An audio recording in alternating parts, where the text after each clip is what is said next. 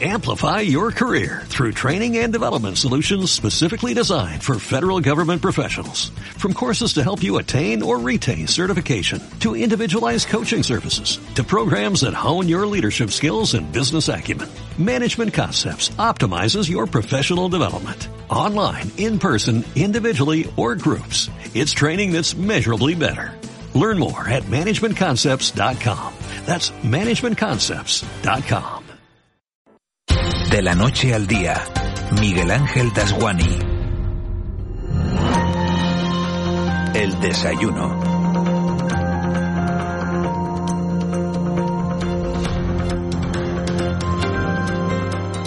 8 y 6 minutos de, de, la mañana, seguimos en directo en la sintonía de Canarias Radio, en De la Noche al Día. Y ya saben que a esta hora de la mañana eh, nos paramos a analizar un asunto de la actualidad con, con un poquito de calma. Y hoy, este 27 de octubre, vamos a hablar del TDAH, que es una, bueno, pues una patología que sufren aproximadamente entre el 5 y el 7% de, de los niños y gran parte eh, de los casos perdura en la edad adulta. El TDAH, como saben, es el llamado trastorno por déficit de atención e hiperactividad y se caracteriza, bueno, pues por problemas de atención, de impulsividad y de hiperactividad. Tenemos comunicación esta mañana con, con Leticia Llanes, que es coordinadora del área de NEAE de la Consejería de Educación del Gobierno de Canarias. Señora Llanes, muy buenos días. Hola, buenos días, Miguel Ángel. ¿Qué significa para...? Eh, Dígame. No, primero agradecerles por crear hoy este espacio porque hoy 27 de octubre se conmemora este día y todavía es necesario visibilizar lo que es el TDAH en la infancia y la adolescencia y sus repercusiones en la vida adulta. Así que primero te agradezco esta invitación y que se visibilice hoy un día tan importante como la conmemoración del Día del TDAH. Pues nada que agradecer porque porque además como como servicio público, como radio pública, pues pues lógicamente encantados de, de hacerlo igual que el resto de compañeros. Le pregunto, señora Llanes, eh, ¿qué significa para ustedes este día? ¿Qué es lo que hay que visibilizar? Y, y si y le pregunto directamente si la sociedad está sensibilizada con, con, con los casos de TDAH. Bueno, en primer lugar, a mí sí que me gustaría destacar que la andadura en el TDAH en Canarias, llevamos desde, tenemos una orden de 13 de diciembre de 2010, entonces, desde el 2010 se viene trabajando en la comunidad educativa canaria, sobre todo con nuestro profesorado, nuestra comunidad educativa, para, para sensibilizar y, tratar y tener una respuesta educativa adaptada e inclusiva para el alumnado con TDAH. Con lo cual, eh, se ha avanzado mucho, si se quería que, que se quedara, no solo por la parte de la comunidad educativa, sino también la comunidad sanitaria, pero todavía tenemos algunos retos. ¿vale? Eh, tal como el, el, TDAH en el diagnóstico en las niñas, todavía por cuestiones de género y diferencias es más complicado de diagnosticar, eh, suelen tener más déficit de atención. Y, y, la respuesta inclusiva en el aula, que hacemos múltiples esfuerzos y hemos avanzado en, lo que es el, la, atención directa y la respuesta educativa inclusiva en el alumnado de TDAH. El abandono escolar es otro de los retos muchos alumnos y alumnas con TDAH cuando no tienen un buen diagnóstico o, o no sean, en este caso no, se diagnostica nunca, como estaba diciendo a lo mejor con el TDA en las niñas, el déficit de atención, pues pueden tener un abandono escolar temprano.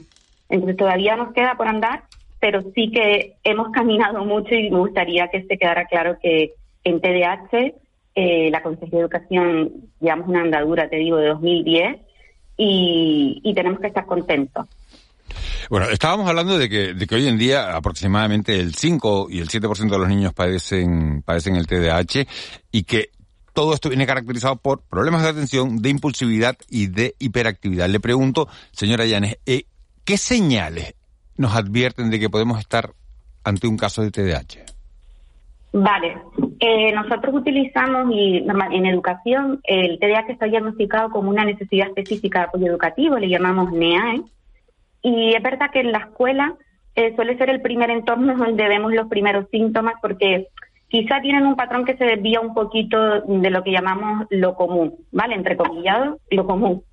Vale, por ejemplo, ese niño o esa niña, eh, bueno, hemos dicho que tiene tres patrones. El primero es la falta de atención, el segundo es la hiperactividad y la impulsividad, y el tercero puede ser combinado, es decir, podemos encontrarnos con niñas y niñas que tienen déficit de atención y aparte tienen características y rasgos de la hiperactividad y de la impulsividad. Bueno, pues son niños que a lo mejor o niñas que no acaban las tareas a tiempo, que se despistan con facilidad, presentan sus trabajos de manera desordenada, eh, a menudo corren, se mueven, eh, se levantan de la silla, eh, les cuesta, tienen mucha dificultad para cumplir las normas, suelen tener conflictos en el patio de recreo, cuando se hacen mayores puede que tengan un conflicto un poquito mm, fuera de lo común con, con los adultos, dificultad para cumplir normas. Eh, nosotros tenemos una frase en educación, los orientadores, de parece que están activados por un motor. Los papás nos dicen, es que hay veces que, me dicen Leti, hay veces que parece que se suben por encima, dice, mi hijo camina por la pared, tal cual. Esas son las primeras señales de alarma y sí que es importante que tienen que darse en los dos contextos, ¿vale? Tanto en el contexto escolar como en el contexto familiar. ¿Y qué tratamientos existen para, para tratar esta patología? Vale, el diagnóstico, como bien dice Miguel Ángel, eh, que le llamas así como patología, es un trastorno, es el más común. Trastorno, estoy, diciendo patología, no sé si es correcto, eh, un trastorno. Sí, no pasa nada, correcto, sí. Eh, este trastorno, antes bien dijiste, dice, es el más común en la infancia y la adolescencia. Y sí que tiene tratamiento, y un tratamiento que bastante positivo y con gran garantía de éxito. Eh, nosotros siempre decimos que tiene tres patas. Vale, hay una parte que es la clínica, que es un diagnóstico clínico que lo diagnostica eh, un psiquiatra, ¿vale? Un facultativo. Y luego tiene una parte también en el ámbito familiar y en el ámbito psicopedagógico. En este caso, lo que me compete a mí, que es el ámbito psicopedagógico, eh, existen una serie de pautas que son de obligatorio cumplimiento para garantizar que nuestro alumno tenga éxito. Por ejemplo, utilizar agendas visuales, organizadores de tareas, anticiparle las instrucciones del día a día en la clase, utilizar agenda, eh, combinar algún tipo de actividad, por ejemplo, las más motivadoras con las menos, utilizar el refuerzo positivo de manera inmediata.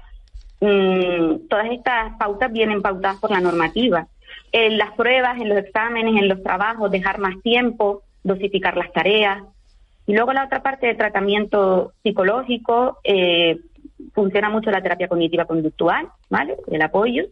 Y luego después hay otra pata que es la farmacológica, que solo decide, no todos los alumnos con TDAH se, medican, pero también existe la parte farmacológica. Entonces tiene como distintas patas. Eh, buenos días. Eh, quería preguntarle por algo que usted ha dicho. Eh, ha dicho que es más difícil de diagnosticar en las niñas. ¿Por qué? Vale, porque las niñas suelen tener un patrón más de déficit de déficit de atención. Y el déficit de atención puede pasar más desapercibido. Y por la conducta de las niñas, que viene hablado por estudios de género, se prevé que tienen que estar más tranquilas, se prevé que se quejan menos, se prevé que, vale, que nuestro comportamiento, por la diferencia de género, no somos tan movidas, tiene como un patrón cultural, entonces es difícil de diagnosticar. Cuando nos encontramos en el cole, eh, yo soy orientadora y, y estamos en las sesiones, dicen, ay, yo no sé por qué asustan a esta niña, es que parece que está la luna de Valencia, Mm, es que, mira, no me acaba las tareas, nunca trae nada, mm, siempre se lo olvida todo. Y parece que es como que pasa como más desapercibido. siempre vemos más al que se mueve, al que tiene conflictos, es, es más soterrado. De hecho, yo me he encontrado niñas que a lo mejor hasta sexto de educación primaria no, han tenido un diagnóstico y se atribuía que son, va, a que son vagas, a que son despistadas, ¿vale? A que tiene otros intereses que no son propios de su edad y a lo mejor es un trastorno por déficit de atención. Por eso siempre digo que uno de los retos es el TDA en las niñas, en los diagnósticos en las niñas y en las mujeres. Eh, ¿Cuántos niños y niñas hay diagnosticados en Canarias? He encontrado una cifra, pero es del año 2016, que habla de 18.000.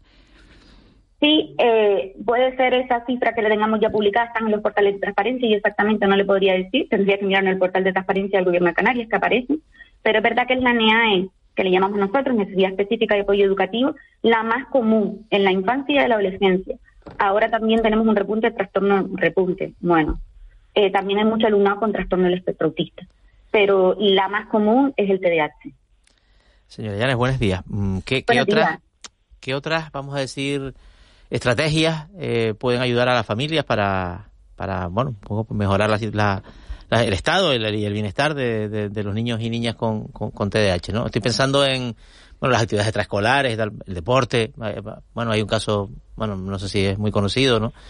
Eh, de, un niño que tenía TDAH, le recomendaron nadar y, bueno, ganó unas cuantas medallas, se llama Michael Phelps. Sí. Eh, mm, ¿qué, qué, caminos pueden un poco ayudar a la familia y, al propio menor? Sí, mira, como bien decía, eh, el tema del deporte, eh, me gustaría explicarlo un poco con el caso que, que tú que comentas. Mm, una de las alteraciones principales del TDAH es, que se alteran las funciones ejecutivas. Las funciones ejecutivas son el director de orquesta de, nuestro cerebro, ¿vale? O la directora de orquesta. Es la, mm, la flexibilidad cognitiva, la capacidad de tomar decisiones, planificar, organizarse, el control de impulsos, el autocontrol de las emociones. Entonces, eh, los alumnos con TDAH, al igual que el resto, si hacemos una actividad deportiva, pues liberamos y, nos liberamos serotonina, eh, nos sirve para planificarnos mejor, para tomar decisiones, es decir, no todo es ir a terapia en un gabinete, ni todo es jugar a un videojuego para liberar, para tranquilizarme, con lo cual la práctica deportiva es esencial porque nos ayuda, te digo, al trabajo en equipo, a tomar decisiones, eh, a la organización y luego después mm, todo el tema del autocontrol de impulsos y la gestión de las emociones, todo lo que se libera con la serotonina, la dopamina, en una práctica deportiva. Con lo cual las actividades extraescolares, yo siempre digo que un tratamiento terapéutico es bueno, ¿vale? Pero también eh, mensana incorpore sano. Lo que es la actividad deportiva es esencial. ¿Y, y cómo, cómo afecta la clase? ¿Cómo se organiza la clase cuando si, bueno, si estamos señalando, lo, decía Miguel Ángel antes, de que el 5% de los niños pues pueden llegar a estar diagnosticados por TDAH, pues estamos hablando a lo mejor de una ratio de dos, dos, dos, dos niños, niñas por por, clase, lo cual, bueno, pues luego tiene una incidencia. ¿Cómo se organiza la clase para que pues la convivencia y el desarrollo de las tareas eh, educativas eh, discurra de, una forma normal? Mira, afortunadamente el modelo que tenemos ahora es un modelo inclusivo y a lo mejor podríamos hablar hace unos años de algún niño con TDAH que tuviera dificultades en la clase, en el aula o que tuviera desfase curricular y que saliera a lo mejor fuera del aula con la profesora de apoyo de las MIAE. Afortunadamente, ya hoy día no pasa. Tenemos el apoyo de la profesora de apoyo de las MIAE, que es la especialista en este ámbito, interviene a modo de docencia compartida normalmente con el alumnado de, con TDAH que lo precisa. Vale, y luego después la formación del profesorado es vital. Ya nuestro profesorado está bastante cualificado durante todos estos años, te digo, una normativa que viene del 2010. Y, está y la formación que se ha hecho todavía, seguimos teniendo formación en TDAH, en la página del portal web de la consejería, eh, todas las pautas que son necesarias para la organización y funcionamiento de la clase. Si el ambiente es predecible, favorece al alumnado con TDAH y al resto. Vale, tener una agenda el, donde vamos a saber todo lo que vamos a hacer durante el día. Eh, utilizar el refuerzo verbal positivo. Eh, Mario, mira, que muy bien, ¿cómo lo has hecho? Me encanta. Vale, refuerzo positivo. Eh, las pruebas, tranquilo Mario, porque hoy vamos a tener un, examen, pero lo vamos a hacer en dos partes. El examen está bien organizado, les evitamos que copie todas las preguntas, ya tenemos las preguntas bien escritas, no tienen que hacer copia, pueden utilizar, eh, eh, hacer una exposición oral, pueden utilizar el ordenador, es decir, mm, si estructuras bien el aula y utilizas las pautas recomendadas para el trastorno por déficit atención y hiperactividad, no tendría por qué haber problemas a menos que sea un niño muy, muy, muy explosivo. ¿Vale? Pero si regulamos el ambiente podemos tener mm, grandes garantías de éxito. Y luego después, docencia compartida. Eh, ¿Este trastorno eh, te acompaña a la edad adulta? Eso por un lado es una pregunta. Y por otro, eh, ¿habrá adultos que no han sido diagnosticados? Sí, yo no sé la edad que tiene cada uno, pero probablemente ahora, después de la mañana de hoy, dirán, Pauline Leti, eh, o yo me considero TDAH o el vestido, o yo creo que mi madre o mi padre o mi tío también, porque sí que acompaña a la adulta. Lo que pasa que cuando nos hacemos adultos, también nuestro cerebro va cambiando, la corteza prefrontal se va, se va formando todo nuestro cerebro y nuestro control de impulsos es mayor. Eh, si conocemos eh, cuáles son las características del TDAH, al igual que conociéramos las características de nuestra personalidad, nuestro autoconocimiento personal, puede paliar algunas de las dificultades que nos podemos encontrar en el día a día, pero sí que es verdad que nos acompaña.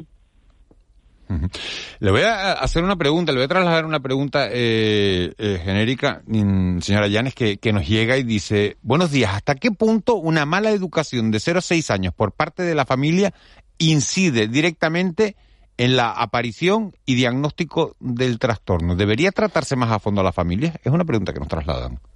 Mira, eh, hay un estudio eh, que está publicado en la Fundación de TDH, que les invito a todas las personas, eh, la Fundación CADA, donde siempre tienen todo muy actualizado, donde dice que el 76% mm, de las personas que tienen TDAH, en este caso estamos hablando de la infancia y la adolescencia, hay un componente genético, ¿vale?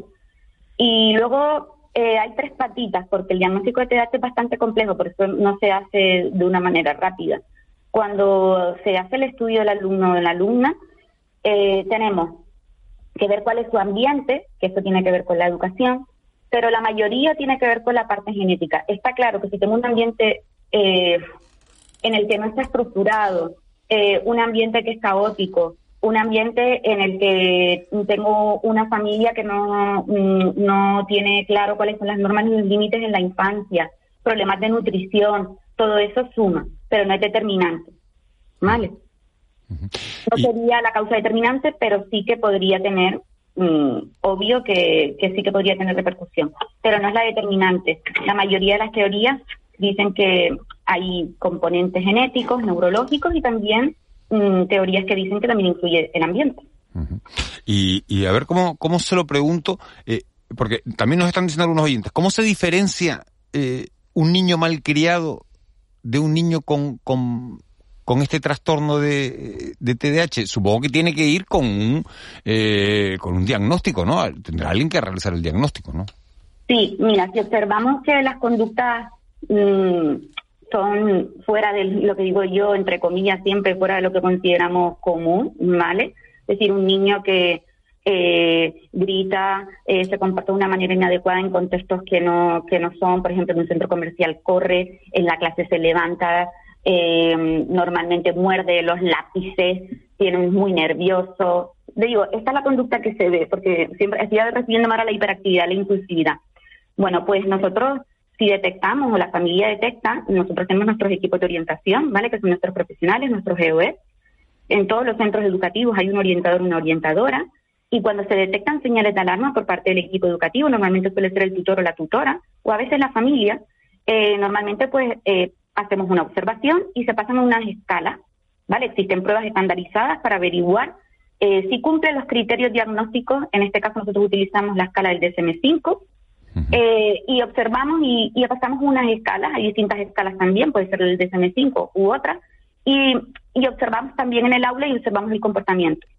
Pero, repito, eh, se tiene que dar en varios contextos, ¿vale? Que no solo sea eh, que, lo hago fuera de casa, sino que también lo hago también en la escuela, ¿vale? En el entorno. Pasamos pruebas estandarizadas, si se detectan indicadores en la familia y en la escuela, el orientador o la orientadora, en este caso, puede deriva a su pediatra y el pediatra a la unidad de salud mental. En este caso es el psiquiatra el que realiza el diagnóstico. ¿Vale? Entonces, claro que necesitamos un, diagnóstico. No es cualquier niño que tenga mal comportamiento, afortunadamente no tiene por qué tener TDAH. Le voy a hacer dos, un protocolo. dos preguntas muy rápidas, señora Llanes, que, nos llegan de los oyentes que, que, están mandando un montón de mensajes sobre este asunto. De ahí la importancia, como estaba diciendo usted al principio, de visibilizar este tipo de trastornos. Dice, buenos días, por lo que están hablando del TDAH, ¿cómo se puede diagnosticar en un adulto? ¿A qué especialista hay que ir? Al psiquiatra. Vale, es la persona, y en este caso, la derivación que hacemos siempre, ¿no? Siempre vamos a nuestro médico de cabecera, al médico de cabecera, a la doctora, al doctor, le comentamos, oye, mira, yo tengo estos síntomas, eh, yo creo que podría ser, me impresiona que es muy probable que el pediatra le pase, el pediatra, perdón, en este caso es un adulto, el médico pase una escala y vea, pues mira, sí que existen indicadores compatibles con un trastorno de hiperactividad, y luego el psiquiatra es quien tiene que, eh, la unidad de salud mental, el psiquiatra pues es el que toma el que hace el diagnóstico, es el profesional. Vale. Y otra y otra y otra pregunta más, más crítica. Dice, buenos días, la, la teórica con respecto de la educación está muy bien, pero no es así. El profesor y la educación no está preparada ni en muchos casos entiende el problema. Tengo un hijo con TDAH y TA.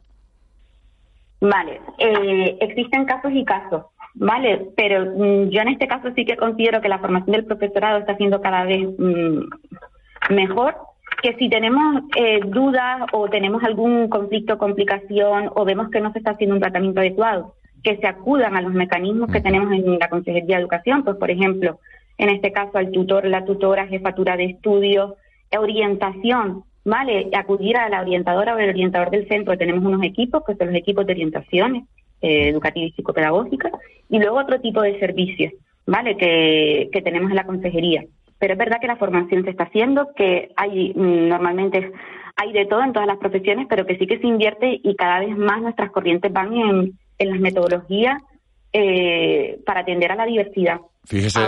Ahora, estamos con el diseño universal de aprendizaje que beneficia mucho tanto al alumnado con TEA como al alumnado con TDAH. Fíjese que dice, dice esto oyente, dice hoy en día eh, mi hijo hace una carrera universitaria y no es gracias al, apoyo del profesorado. Bueno, pues como está contando usted, ahora se va mejorando, se va avanzando y lo que hay que hacer pues es esto, precisamente en días como hoy, visibilizar este tipo de, de trastornos, bueno, pues para que todos seamos conscientes de lo que tenemos, para eh, avanzar en la formación del profesorado y que todas estas personas puedan, las diagnosticadas. desde luego. Aquí me gustaría enseñar también, Miguel, que de la misma manera que siempre ha habido problemas y dificultades, eso no, yo no puedo decir que no. Que no.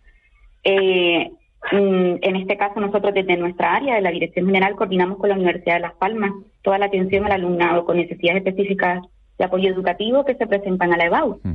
Y tenemos mucho alumnado con TDAH y se da un tratamiento y una atención, van a una aula más tranquila, eh, se respetan los tiempos, se repiten las instrucciones, es decir, que llegamos, llegan las adaptaciones hasta la universidad. Hemos cambiado y seguramente que queda muchísimo por hacer. Ahora, eh, me voy a quedar con un mensaje positivo. Fíjese que otro oyente que dice, buenos días, qué bueno que hoy en día se diagnostican, se diagnostican estos casos. Antes estos niños eran despistados o, o desinquietos hoy en día afortunadamente se pueden se pueden diagnosticar también. Eh, le voy a recomendar con su permiso, Leticia Llanes, a, los oyentes, para los que quieran conocer eh, narrativas de personas y de familiares con diagnóstico, una, una página del proyecto DIPES, que es una colaboración científica internacional eh, en España. Está coordinada por profesionales del Servicio Canario de la Salud y también de la Universidad de La Laguna. Y, y en el caso de, de Canarias eh, lo está coordinando Vinita Matani, que es una médico de la Gerencia de Atención Primaria de, Tenerife, que hemos tenido varias veces en este, en este estudio. Así que los que quieran conocer casos, ya lo saben, eh, personalizados o quieran profundizar un poquito más en este trastorno del TDAH, pueden visitar esa página del proyecto DIPEX. Ahí los van a, los van a encontrar. Leticia Llanes, coordinadora del área DNA y de la Consejería de Educación del Gobierno de. Muchísimas gracias, de verdad, eh, por habernos atendido esta mañana y por habernos ayudado a conocer este trastorno. Muchas gracias. Muchas gracias, Miguel Ángel. Cualquier cosa, pues estamos siempre a la disposición. La, molestaremos, no, no, no le quepa duda, la molestaremos. Muchísimas gracias, buen día. Muchas gracias, buen día. Buen día, 8 y 28. Amplify your career through training and development solutions specifically designed for federal government professionals. From courses to help you attain or retain certification, to individualized coaching services, to programs that hone your leadership skills and business acumen, Management Concepts optimizes your professional development. Online, in person, individually, or groups. It's training that's measurably better. Learn more at managementconcepts.com. That's managementconcepts.com.